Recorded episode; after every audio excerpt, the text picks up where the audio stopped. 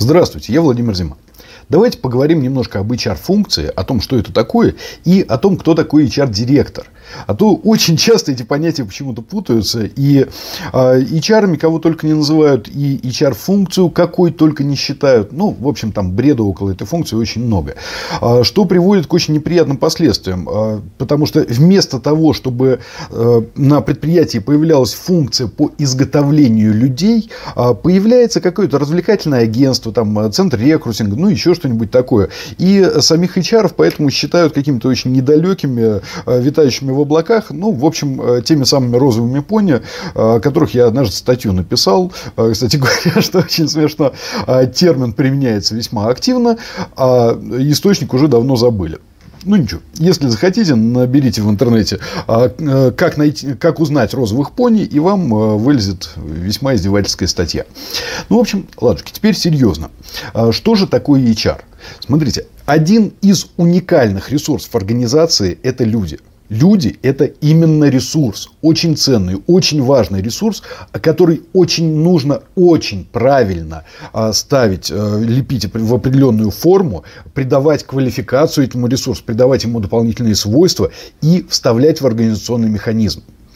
И здесь нужно что понимать, что все люди в организации нуждаются в определенном управлении. От рабочего, от дворника до генерального директора и даже собственника – на деле получается как? Реальным HR в большей части организации является сам генеральный директор. Потому что полноценно функция не выполняется. И э, а HR, которого назвали HR, да, он занимается в основном обеспечением потока кандидатов, да и то не всегда. Ну и иногда какие-нибудь типа программы обучения. Ну и плюс к этому, как же, святое организовать корпоративные праздники. Да? Но вот все это, организация корпоративных праздников, даже рекрутинг, это только малая часть HR, причем далеко не самая важная. Дело в чем? А, каждый уникальный ресурс нуждается а. в привлечении, б. в освоении. И чем больше освоения, тем меньше вообще привлечения требуется. При этом вот стандартные жалобы HR какие? Ну, или тех, кто называется HR, или очень честных, э, хороших рекрутеров, которых просто назвали HR. Ваканс... Э, там, сами требования по вакансиям не совпадают с возможностями организации и с возможностями рынка. Вот давайте так. Если у HR стандартный такой статус HR, просто вот э, некого, их иногда даже кадровика просто. То есть сидит человек, КДП занимается делопроизводством, да, и ему еще и говорят, вот найди нам людей. А такое тоже бывает и нередко, к сожалению, к большому. Что человек сможет сказать? Он сможет тихо сидеть и поругиваться, что ему дали невозможные требования, и будет рапортовать. Людей на рынке нет, людей на рынке нет. Что в этом случае сделает настоящий HR-директор.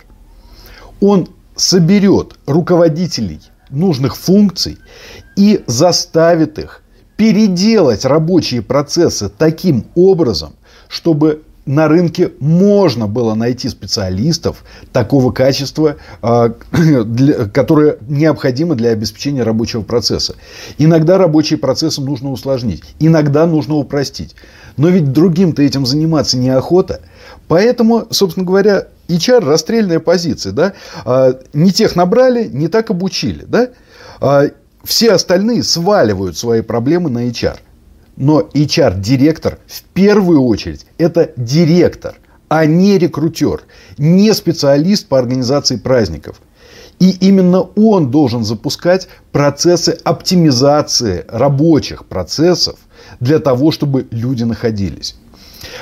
Именно он должен требовать составить настоящие, нормальные квалификационные требования. А вот э, вы представьте себе, да, в стандартной организации подходит HR-директор к техническому директору. Ну, во-первых, это выглядит так, как будто э, там, маленький стесняющийся ребенок, э, иногда бесящийся уже, подошел к огромному такому взрослому, да, монстру. И э, взрослый такой, «Э, отойди, работать не мешай. Ну, ты кто вообще такой? Вот это неприемлемо. Это в принципе неприемлемо.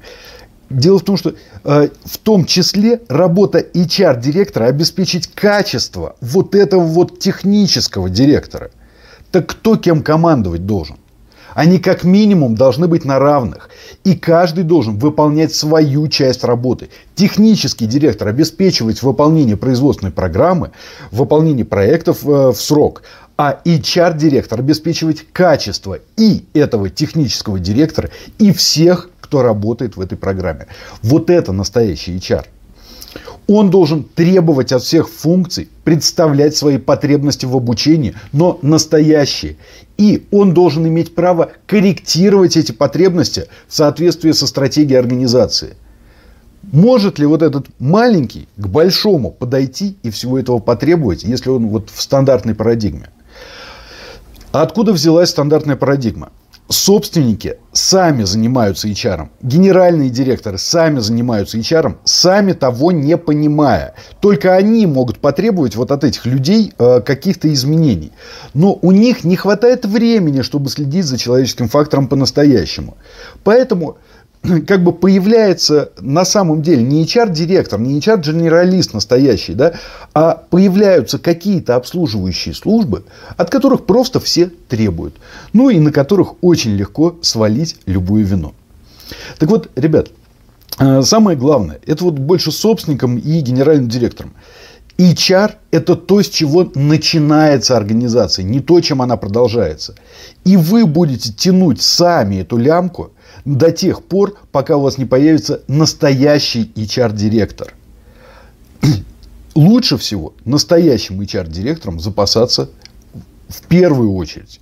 Еще до того, как все процессы развалены.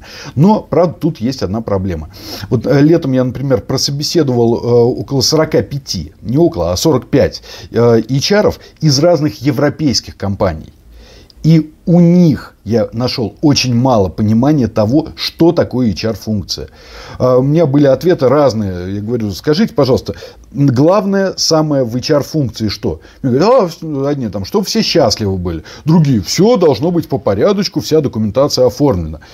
Ну вот, и про то, что это функция изготовления людей, про то, что это функция обеспечения квалификациями, почти никто не сказал. И у меня у самого при всем моем опыте, при всей моей длительной карьере а, в кадровом резерве очень немного настоящих HR-директоров, которых я могу рекомендовать. Ну, заодно HR. Обратите внимание, в какую сторону нужно развиваться. Ну и, конечно же, нужно немножко переделывать вот это вообще отношение на рынке к HR. Это не координаторы консалтинговых проектов, э, хотя это тоже должно быть в HR-функции. Это не устроители праздников. Это не э, те, кто поздравляет на день рождения. Это те, кто отвечает за людской ресурс, за каждого в организации. В том числе за владельца, в том числе за генерального директора, в том числе за технического директора, коммерческого директора и так далее.